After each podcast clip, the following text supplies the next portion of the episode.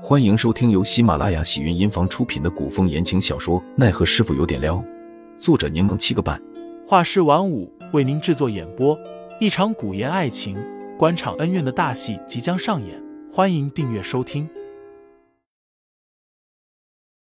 第七十七章射杀上，吴俊彦带着众人一起面见张启忠，并将众人介绍给张启忠认识。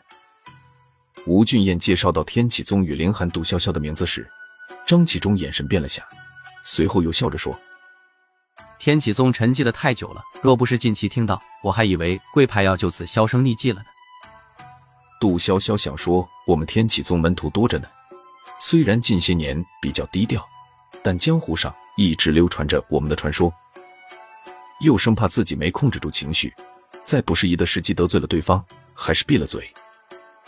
张启忠微微一笑，有几分漫不经心的问道：“据我所知，天启宗一向低调，就连江湖也鲜少涉足，为何二人会突然入帝都？”凌寒颔首，从善如流的答道：“林某江湖历练太少，家世恐林某不经世故，懵懂莽撞，遂让林某带着潇潇一起下山游历。我一直听闻帝都繁华，此次来到帝都，才算见了世面。”杜潇潇脸上挂着笑，感叹道。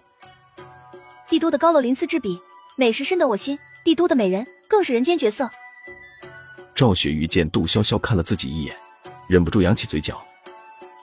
吴玉伟则满眼不屑。张启忠也没再多问，而是对吴俊彦说道：“俊彦，他们既然是你的朋友，便无需太过拘谨，一会儿狩猎，玩得尽兴。”正说话间，一辆马车缓缓而来，后面还跟着几辆拉货的马车与护从侍卫。马车旁，一男子策马而行。那男子眉目清秀，嘴角眉梢都带着笑，身着显眼的红衣，颇有几分纨绔贵公子的味道。张启忠起身亲自去迎，让杜潇潇有些意外。赵雪玉在一旁小声与杜潇潇解释道：“来人是刑部尚书郑时任之子郑颖浩。”尹浩。杜潇潇好奇的打量着来人，这郑颖浩派头竟这般大，让你表哥亲自去迎。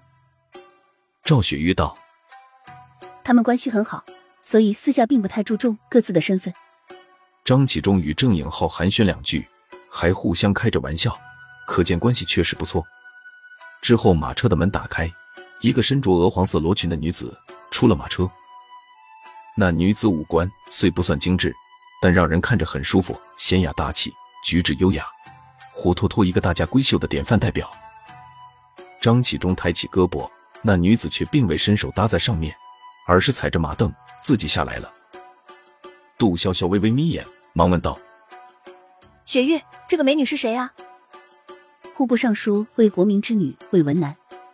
赵雪玉在一旁答道：“她与郑家少爷一起长大，算是青梅竹马。”杜潇潇听罢吐槽道：“你上次给我的资料不全啊，不仅没有一些皇亲国戚、朝廷重臣的信息，也没有这美人的信息啊。”赵雪玉无奈的笑了笑。